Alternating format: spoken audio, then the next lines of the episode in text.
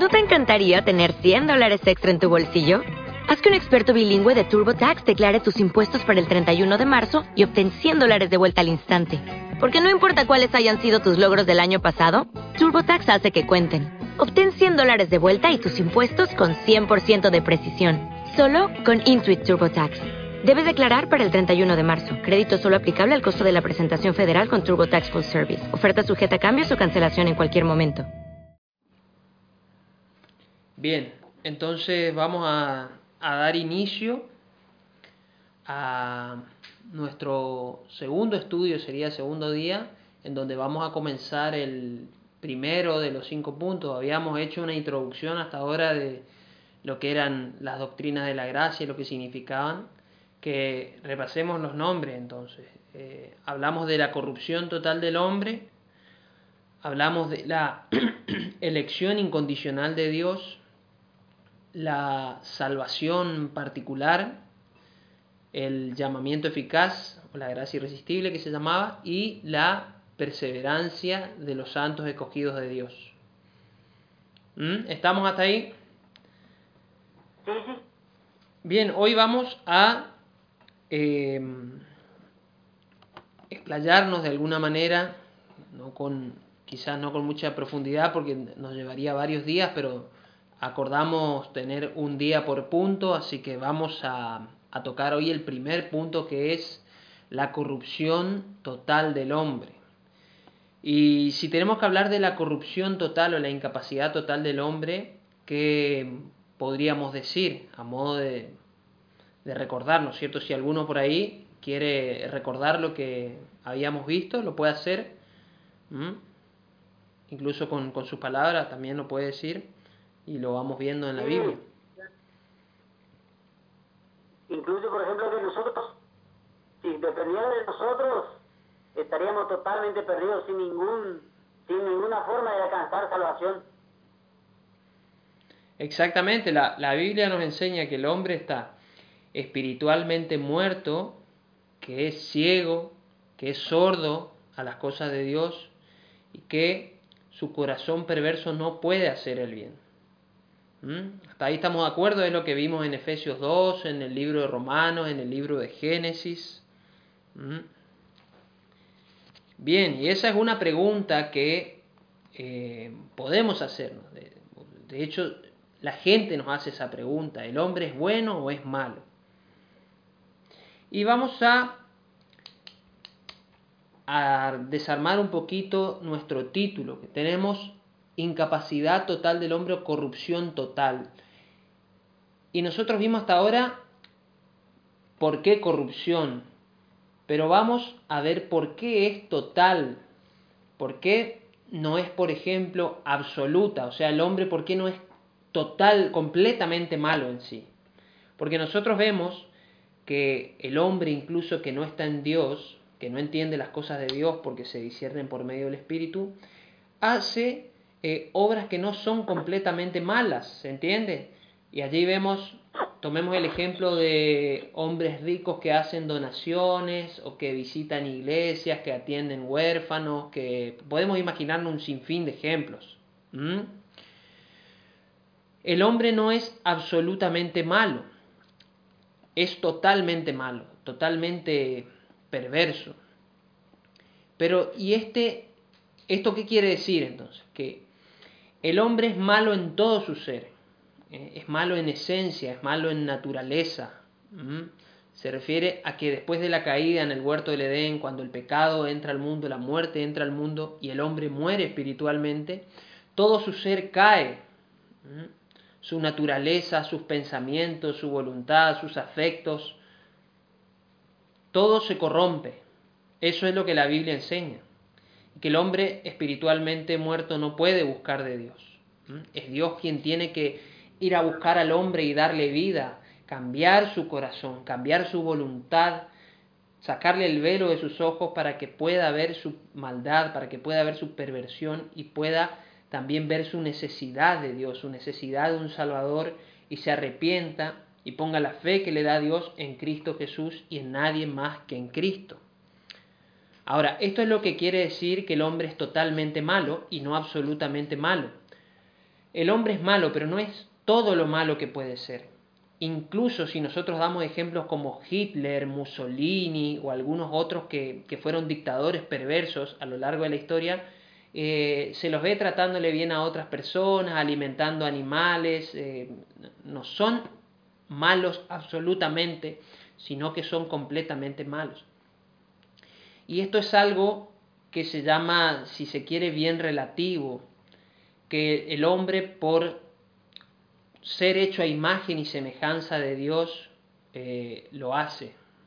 Ahora, vamos a ver por qué el hombre es totalmente malo y no absolutamente malo. Y acá hay algo fundamental que nos enseñan las escrituras, que es la gracia común de Dios y la gracia especial, si se quiere, o gracia salvífica, gracia salvadora. Ahora, ¿ustedes tienen idea de lo que es la gracia común de Dios? ¿Alguna vez han escuchado sobre la gracia común de Dios? O gracia sustentadora también se la llama. Habíamos dicho que la gracia es... ¿Sí? Esa gracia más general podría ser por ejemplo, el texto dice que el sol nace para todos, que Dios hace llover sobre buenos y buenos. Exactamente, así es Ricardo. De hecho, si nosotros vamos al concepto básico, sencillo y corto que habíamos dicho sobre lo que es la gracia, es un regalo inmerecido, un favor inmerecido de Dios. Ahora que nosotros le agreguemos la palabra común, quiere decir a todas las personas, en común se refiere, ¿eh? no solamente a los escogidos, sino a todas las personas. Y como vos decís que citaste el, texto de Mateo 5, Dios hace salir el sol sobre justos e injustos, hace llover sobre pecadores y sobre justos, ¿no es cierto? Esta gracia común de Dios, esta gracia general, es la que sostiene toda la creación. Nosotros sabemos que Dios no solamente creó todo, sino que también lo cuida y lo sustenta con su gracia. ¿Mm? Entonces esta gracia común, esta gracia general de Dios hace que los seres humanos no se maten todos entre ellos y vivan, aunque perversamente como vive el hombre, pero vivan en una armonía relativa, lo voy a poner así entre comillas. Bien, ahora, la regeneración que nosotros hemos visto, este nuevo nacimiento, la justificación por medio de Cristo, es decir, que somos justificados por medio de la obra de Cristo, la santificación que vimos también, la glorificación, el día de mañana son, esto escapa a la gracia común. Esto está en, contraste, en, la otra punta de la gracia común y es parte o propio de la gracia salvadora de Dios. Es decir, que Dios aplica una gracia especial para aquellos que escoge, es la gracia que salva. ¿Alguna vez habrán escuchado eso? Bien, esta es la diferencia entre gracia común y gracia especial, gracia general y gracia eh, salvífica. Esta gracia común es lo que hace que el hombre sea totalmente perverso y no absolutamente perverso. Bien. Nosotros en el, en el material que, estamos, que propusimos para estudiar, en el punto el punto 1, el de Edwin Palmer, Doctrinas Clave se llama, ahí tenemos unas preguntas, que son las que por ahí vamos a ir respondiendo a esto. Ya respondimos la primera y la segunda, cuál es la diferencia entre eh, corrupción total y corrupción absoluta y qué es la gracia común. Ahora, yo les pregunto a ustedes, ¿ustedes creen que el cristiano es totalmente depravado? ¿Qué me responderían si yo les, les hago esa pregunta? ¿O cómo, cómo encararían a alguien que venga y le diga, che, yo quiero saber por lo que me está diciendo, ¿y el cristiano es totalmente depravado no?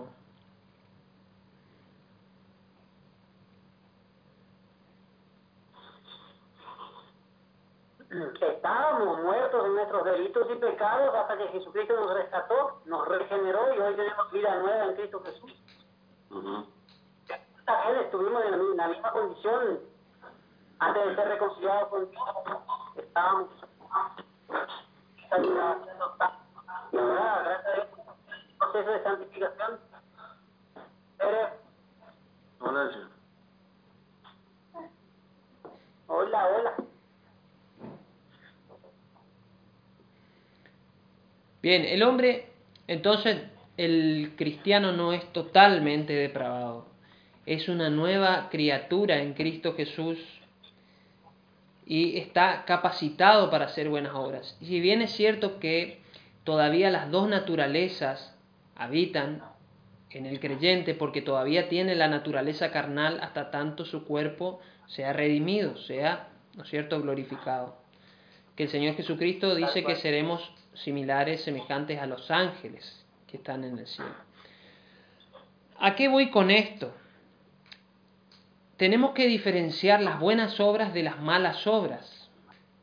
Si nosotros hablamos de una persona que es no creyente, las buenas obras que esa persona pueda hacer son consideradas como trapo de inmundicia delante de Dios, es decir, trapo sucio. Cuando, cuando Isaías se refiere a eso, hace alusión, hace mm, referencia como a un trapo eh, que utilizaban las mujeres cuando tenían su periodo menstrual. Eh, es como, él se refiere como a la mejor obra que pueda hacer el hombre es tirar eso delante de Dios, es como decir, toma Dios, acá está mi obra. Estamos tirando esa inmundicia delante de Él. A eso se refiere. Y vamos a ver eso en contraste con las obras que Dios preparó de antemano para los creyentes, para que anduviesen en buenas obras. Y acá hay tres elementos que tenemos que tener en cuenta para que una obra sea buena. ¿Mm? Y vamos a buscar rápidamente también en la Biblia.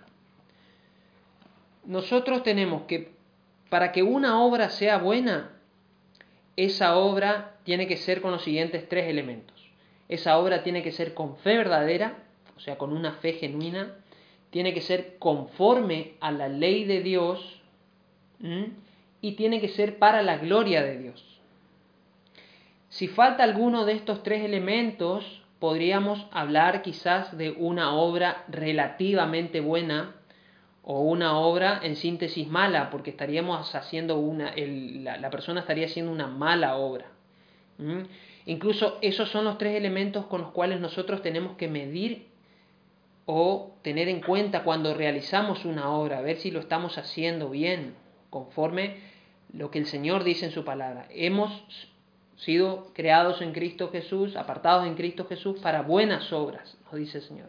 Bueno, las buenas obras que nosotros hagamos, mis amigos, tienen que tener esos tres elementos. Tiene que ser con fe verdadera, fe genuina, conforme a la ley de Dios y para la gloria de Dios. Y les voy a animar a que busquen algunos versículos. ¿Mm? Romanos 14, 23, si alguien puede buscar. ¿Alguien más que busque Primera de Samuel 15:22? ¿Alguien más que busque Efesios 2:10?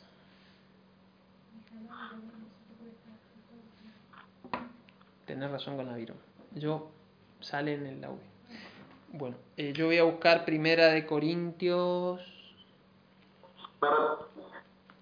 ¿Repetís el pasaje de Samuel?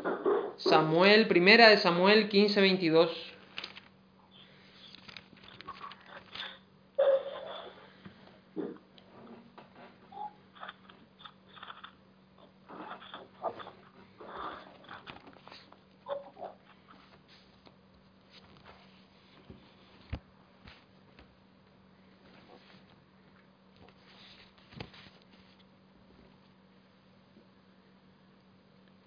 Bien, ¿quién tiene Romanos 14, 23? Bien, Romanos 14, 23 dice, pero el que duda sobre lo que come es condenado porque no lo hace con fe. Y todo lo que no proviene de fe es pecado. Es claro ese versículo, ¿no? Todo lo que no proviene de fe es pecado. ¿Qué dice primera de Samuel 15, 22? Bueno, 15.22 dice, y Samuel dijo, se complace Jehová tanto en los holocaustos y víctimas como en que se obedezca a la palabra de Jehová. Ciertamente el obedecer es mejor que los sacrificios y el prestar atención que la grosura de los carneros. Bueno, se entiende que hace referencia a la obediencia, el buscar obedecer a Dios, el deleitarse en la ley de Dios. Efesios 2.10, ¿quién tiene? Dice, porque somos hechura suya, creados en Cristo Jesús para buenas obras, las cuales Dios preparó de antemano para que anduviésemos en ellas. Así es, Primera de Corintios capítulo 10, versículo 31. Si pues coméis o bebéis o hacéis otra cosa, hacedlo todo, dice, para la gloria de Dios. Bueno, si alguien puede buscar un pasaje más, vamos a buscar cada uno, de Deuteronomio 12:32, si alguien puede buscar. Otro que busque Ezequiel, Deuteronomio 12:32, Ezequiel 20:18. Yo voy a buscar Isaías 29:13.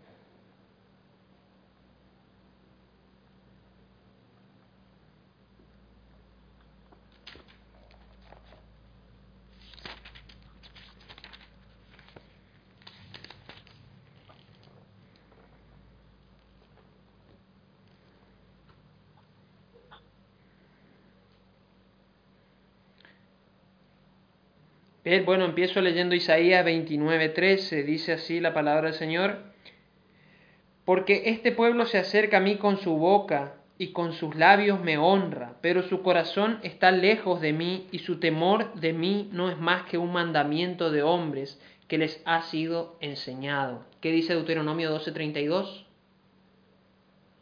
Cuidarás de hacer todo lo que yo te mando, no añadir a ello ni de ello quitarás.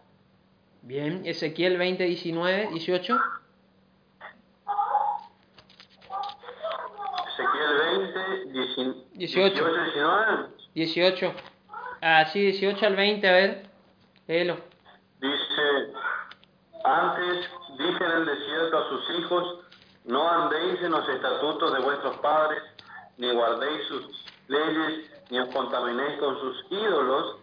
Yo soy Jehová vuestro Dios, andad en mis estatutos y guardad mis preceptos y ponedlos por obra y santificad mis días de reposo y sean por señal entre mí y vosotros para que sepáis que yo soy Jehová vuestro Dios. Amén, así es. Mateo dice, versículo, capítulo 15, versículo 9, pues en vano me honran, dice el Señor Jesucristo, enseñando como doctrinas mandamientos de hombres. Estos son solo algunos pasajes de los tantos que podemos encontrar en las Escrituras que nos enseñan que debemos hacer, obrar con fe, que el Señor nos llama a obediencia, que debemos hacer todo conforme a su palabra como hijos escogidos de Dios y que debemos vivir para la gloria de Dios. De hecho, el hombre fue creado para dar gloria a Dios y en desobediencia, en corrupción se apartó de eso, como dijimos, eh, al punto de decir, no hay Dios. ¿Mm? Entonces... También, también.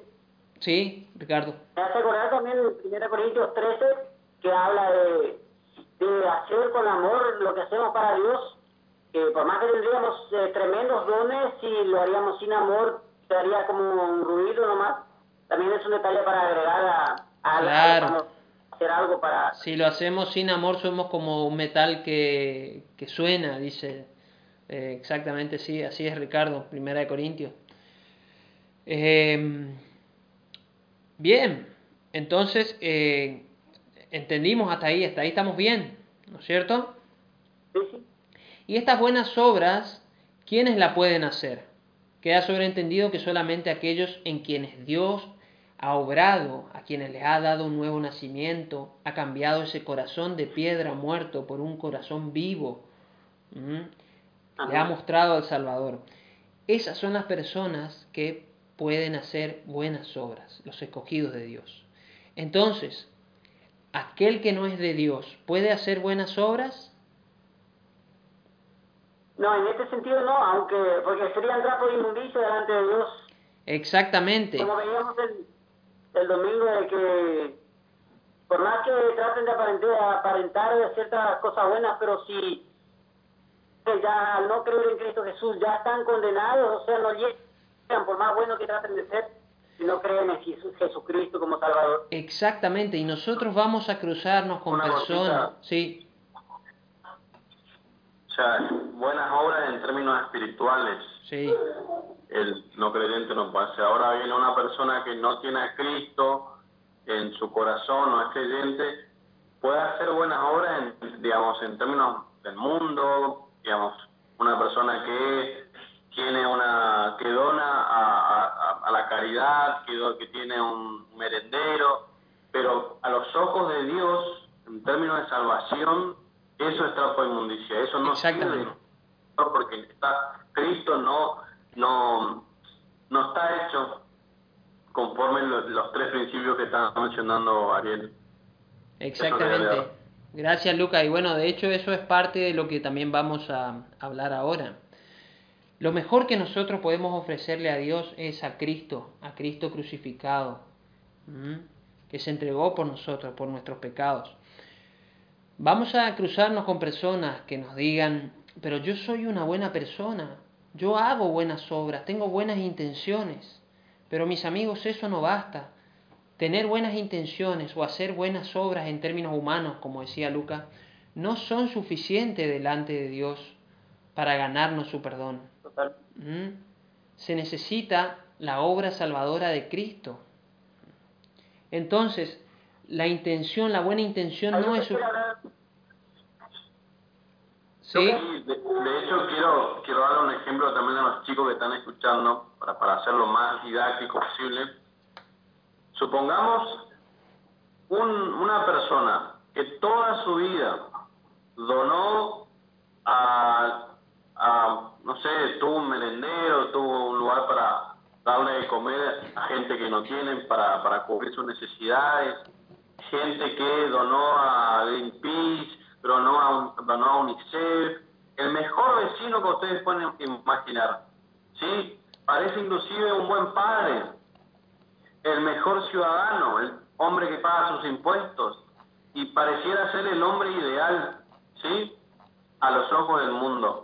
Ahora, todo eso, para los ojos de Dios, al no haberlo hecho eh, por los méritos de Cristo, es inmundicia y no sirve. Esa persona, ese buen ciudadano, ese esa persona que dona las causas de distintas eh, que podemos mencionar, como personas que pasan hambre, se va directo al infierno. Eso es lo que quiero quiero remarcar, porque eso delante de Dios es insuficiente no, no cuenta, es una inmundicia, no sirve.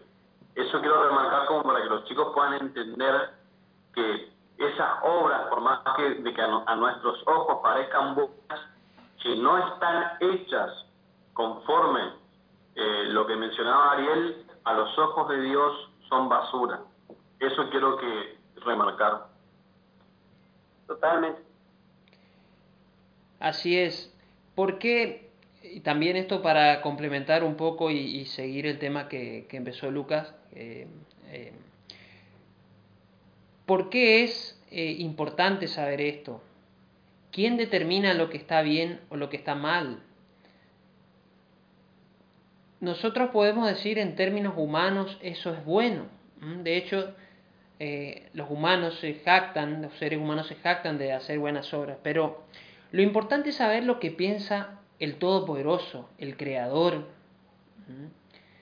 El hombre que alterca con Dios, como le dice Pablo en, Romanos, ¿quién eres tú, hombre, para altercar con Dios? El hombre que alterca con Dios, que, que discute de alguna manera con Dios, es un necio y nada sabe.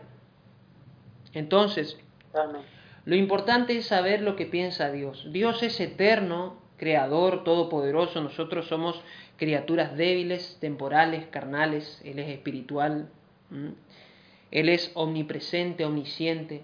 Nosotros no somos nada de eso. La sabiduría de Dios es infinita.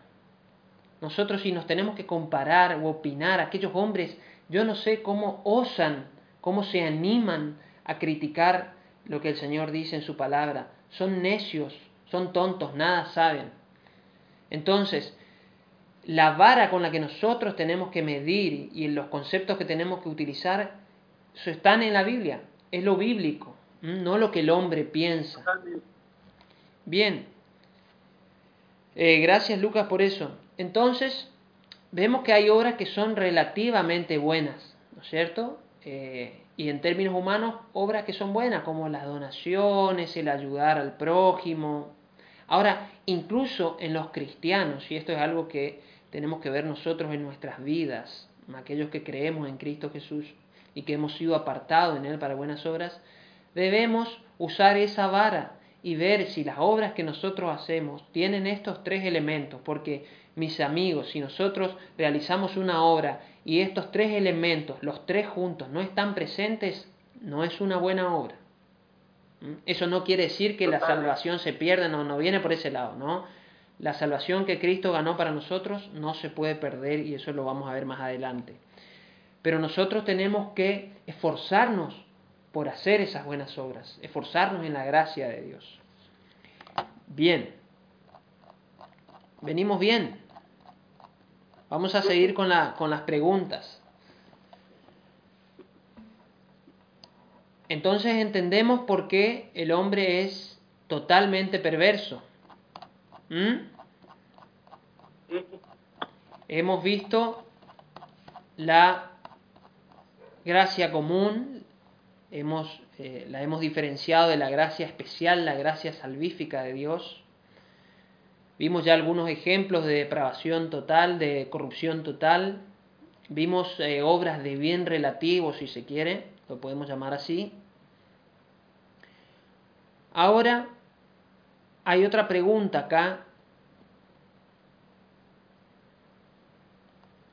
Bueno, esto ya hemos dado la nueve ejemplos de personas que externamente hacen el bien, bien, pero cuyas motivaciones son malas.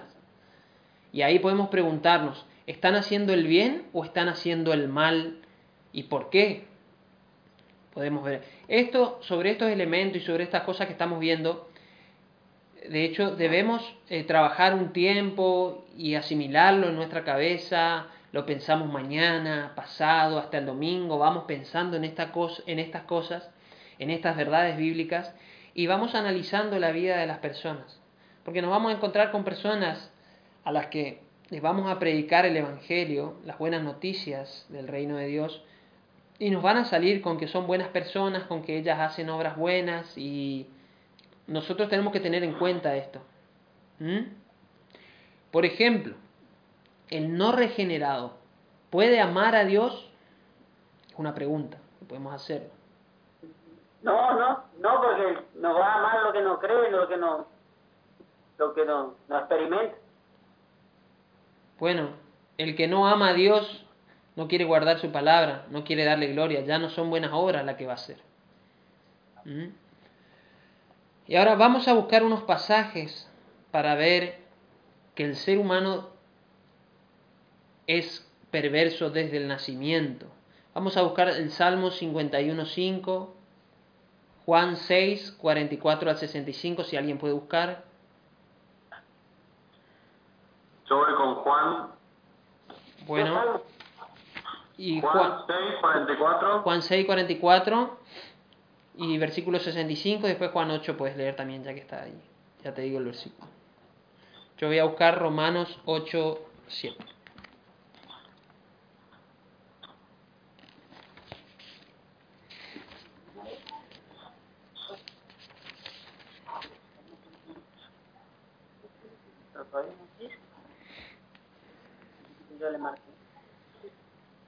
Bien, ¿quién va a leer el Salmo 51.5? Acá va a leer Franco, Salmo 51.5. Bueno, Franco, te escuchamos. He aquí, en la maldad he sido formado y he pecado con... Me, me reconcilió mi madre. He aquí en pecado he sido formado y en maldad, en maldad he sido formado y en pecado me consiguió mi madre. Es decir, la carne es enemistad contra Dios.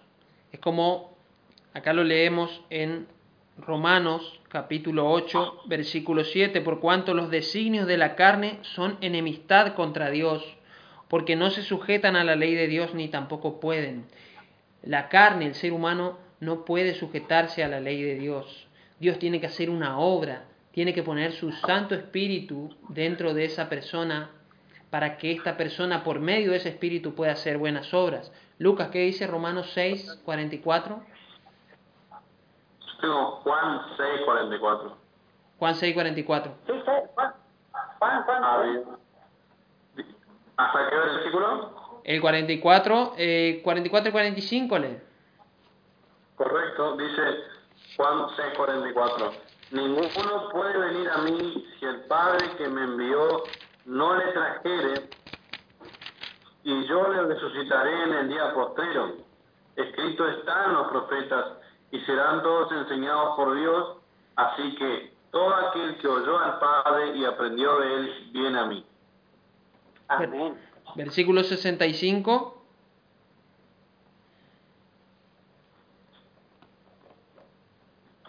cinco 65. dice, ¿Pero qué, qué capítulo? ¿Qué capítulo de Juan? No, el 6 también, 6, 65. Pero no hay dice 75. 65. 65. Ah, 65. Sí. Y dijo, por eso os he dicho que ninguno puede venir a mí si no le fuere dado del Padre. Ahí vemos que el hombre carnal, como venimos estudiando y repasando, no puede ir a Dios. Y hay otro pasaje que dice, lo amamos porque Él nos amó primero.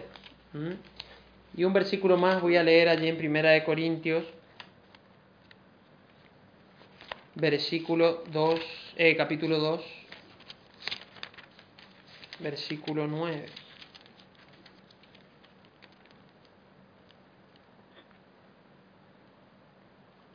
Versículo bueno, este conocido versículo de 1 de Corintios 2, pero el hombre natural no percibe las cosas que son del Espíritu de Dios porque para él son locura y no las puede entender porque se han de discernir espiritualmente. Es algo que vimos cuando estudiamos el nuevo nacimiento allí en Juan 3. ¿Mm? Bueno, ahora, acá vienen unas preguntas bastante subjetivas, pero nos podemos eh, responderlas utilizando esto que hemos visto.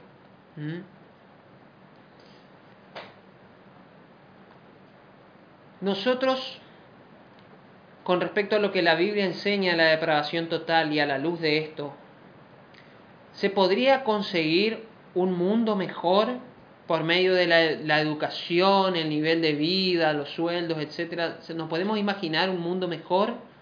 por medio, hablando en términos humanos? ¿Mm? En varias, en varias etapas la humanidad creyó que lograría ese mundo mejor y ahí fue que se reventó, o sea, ahí fueron las peores guerras, la peor peste, la peor maldad, o sea, como que eh, es una falsa seguridad, una falsa basarse en la sabiduría humana para tener un mundo tranquilo y en paz. Sí, yo quiero complementar lo que dice Ricardo. Sí. Eh, el otro día justamente hace un tiempo yo estaba leyendo un libro de un historiador y era interesante porque cuando iba a acercarse el, el siglo que iba a comenzar en 1900 en adelante las personas iban pensaban que ese iba a ser el siglo del progreso de la humanidad ¿sí? y en 1900 tuvimos dos guerras mundiales Así es es. decir, el ser humano, eh, digamos, al, al ser, al ser eh, pecador, al caído, yo no niego que por la gracia común y por, por los beneficios también de, de nuestra sociedad occidental que tiene, tiene cimientos en el cristianismo, todavía algunas cosas puede haber algunos avances, pero en general el hombre es perverso, el hombre tiende al pecado y yo particularmente lo que veo en realidad es una decadencia total de la, de la civilización. No, no veo, y, y ustedes pueden verlo, ustedes ven las noticias en el mundo y cómo es impresionante el declive que está, que está sucediendo en este último tiempo.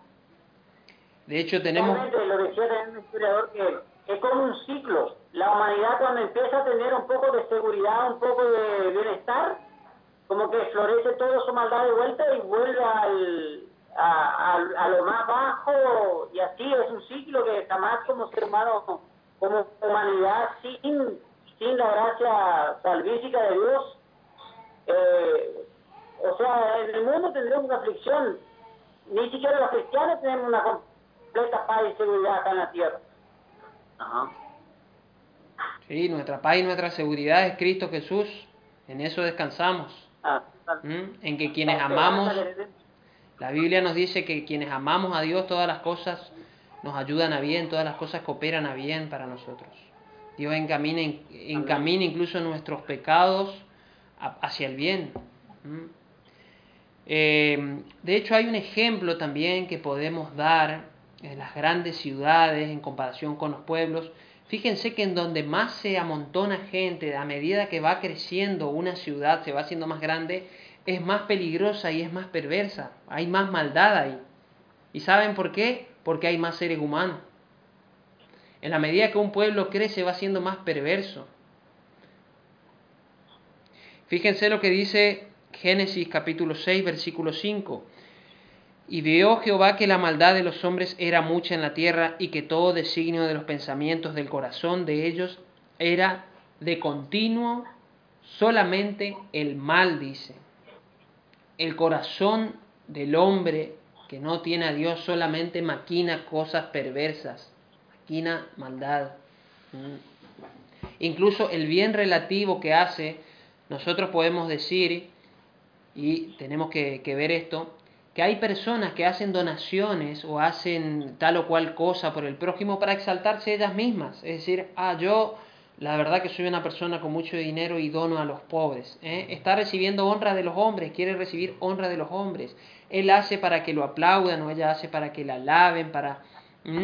Y el Señor Jesucristo nos dice, yo gloria de los hombres no recibo.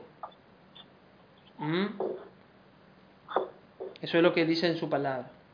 Bien, viendo estos ejemplos y, en, síntesis lo que habíamos visto en una introducción sobre qué es la corrupción total del hombre, eh, suponemos que quedó claro, pero si alguien quiere agregar algo o quiere preguntar algo, podemos eh, debatirlo, podemos buscar en las escrituras, eh, puede hacerlo ahora, lo podemos hacer. y yo quería agregar, en cuanto a lo que veníamos hablando, que eh, lo que decía Jesús acerca de hacer eh, una, una obra para, para vanagloriarse sin, sin tomar en cuenta las tres, los tres principios que nombraba de la fe, estar de acuerdo a la ley de Dios y también para la gloria de Dios, es que cuando hacemos algo con esas intenciones, ya recibimos nuestra recompensa. O sea que la gloria de los hombres para nosotros mismos es cierta recompensa, pero ahí termina todo. En cambio, cuando hacemos por fe, eh, de acuerdo a la ley de Dios y para la gloria de Dios, aunque no tengamos la retribución en el momento o, visible, sabemos que nuestra retribución ahí está guardada en los cielos, donde el orí y la polilla no corrompen y no, no hacen con que se pierda esa obra. Así es, exactamente. De hecho, cuando el Señor está hablando en el Sermón de la Montaña, Él dice que aquellos hombres que hacen esas cosas ya tienen su retribución, como aquellos que se alaban, que tienen el aplauso de los hombres. Uy, el tiempo. Eh, sí, está... Vamos a desenchufar las cosas. Bueno, eh, así es Ricardo. Así es como, como lo decís, como para ir agregando. De hecho, miremos el corazón del joven rico que va a Jesús y le dice Señor, eh, le dice Maestro bueno, le dice el joven. Y el Señor Jesucristo dice, ¿por qué me llamas bueno? Solamente uno bueno hay, Dios. Sin saber que ese, ese joven estaba refiriéndose o hablándole a Dios mismo, que es el Señor Jesucristo. Y es, ahí tenemos otro versículo para demostrar que solamente bueno hay Dios. Bien, le dice, ¿qué debo hacer para ganar el cielo, para ganar la vida eterna? Le dice. Y el Señor Jesucristo eh, le dice, ve y vende todo lo que tienes y dalo a los pobres y sígueme. No es que eso tenía que hacer el hombre rico para ganarse el favor de Dios, sino que el Señor Jesucristo fue directamente y atacó el corazón de esa persona. Esa persona tenía amor por sus bienes, tenía amor por ella misma y quería con lo que tenía como hacer algo para que Dios la perdone, como hacer una obra. el Señor Jesucristo no dice, no hay obra que puedas hacer. Y cuando le dice esto, sabía que no iba a vender las cosas, las que tenía, porque las posesiones eran muchas, nos dice la palabra. Bien, obviamente nosotros no tenemos que vender todo lo que tenemos, no se refiere a eso, pero eh, es el Señor Jesucristo está demostrando ahí, atacando el corazón de un hombre perverso, pecador. Sí, yo quiero agregar una cosita. Bien. A mí siempre, siempre me impacta el versículo de Juan 6:44 que dice, ninguno puede venir a mí si el Padre que me envió no le trajere. Para mí es clarísimo. Eh, Totalmente. Hoy, y, y mm, yo por ahí siempre hago hincapié en cómo se ha tergiversado hoy por hoy el evangelismo. Y el, en muchos pastores bien intencionados intentan entretener, eh, bu- buscan la forma de atraer a la gente. Y nosotros cuando vamos a la escritura vemos que solo Dios nos puede traer y eso también es un llamado para los ministros y líderes del Señor para que no, no, no acudan a herramientas del mundo para entretener. No, acu- no acudan a metodologías que nos quieren vender los gurúes de, de, las grandes de mega iglesias, de la prosperidad, eh, sino que si nosotros predicamos el evangelio, el evangelio fielmente, el Señor nos garantiza que si tiene pueblo en Alcázar, si tiene pueblo en Monte Carlo, Él nos va a traer. Por lo cual nuestro deber es predicar fielmente las Sagradas Escrituras. Así, así seamos cinco gatos locos, diez gatos locos, tenemos la certeza de que esos son los elegidos del Señor y que Él se encargó de traerlos a su redil. Nada más, Exactamente. eso me- me parece. Así es, gracias Luca. Eso es referido a lo que habíamos visto un tiempo atrás cuando estábamos estudiando las nueve marcas de una iglesia saludable, de dejar abierta la puerta de enfrente grande y, y cerrada la, la puerta de atrás, ¿eh? para que no, no salgan, no sé si se acuerdan. No hay que entretener a los cabritos, hay que pastorear las ovejas, eso es lo que hay que hacer. Y el que se quiere ir y no le gusta, que se vaya. eh, no se está ahí para porque le gusta a uno, porque se siente cómodo, porque muchas personas nos dicen, eh, yo voy a esa iglesia porque me gusta esa iglesia y me siento cómodo ahí. No, eh, la iglesia está para que el Señor, por medio de su palabra, la alimente, la cuide, la sustente y para que esa iglesia adore al único Dios verdadero. Vamos para adorar a nuestro Dios, para alabar a nuestro Dios y para ser alimentados por medio de la predicación de su palabra. ¿Mm?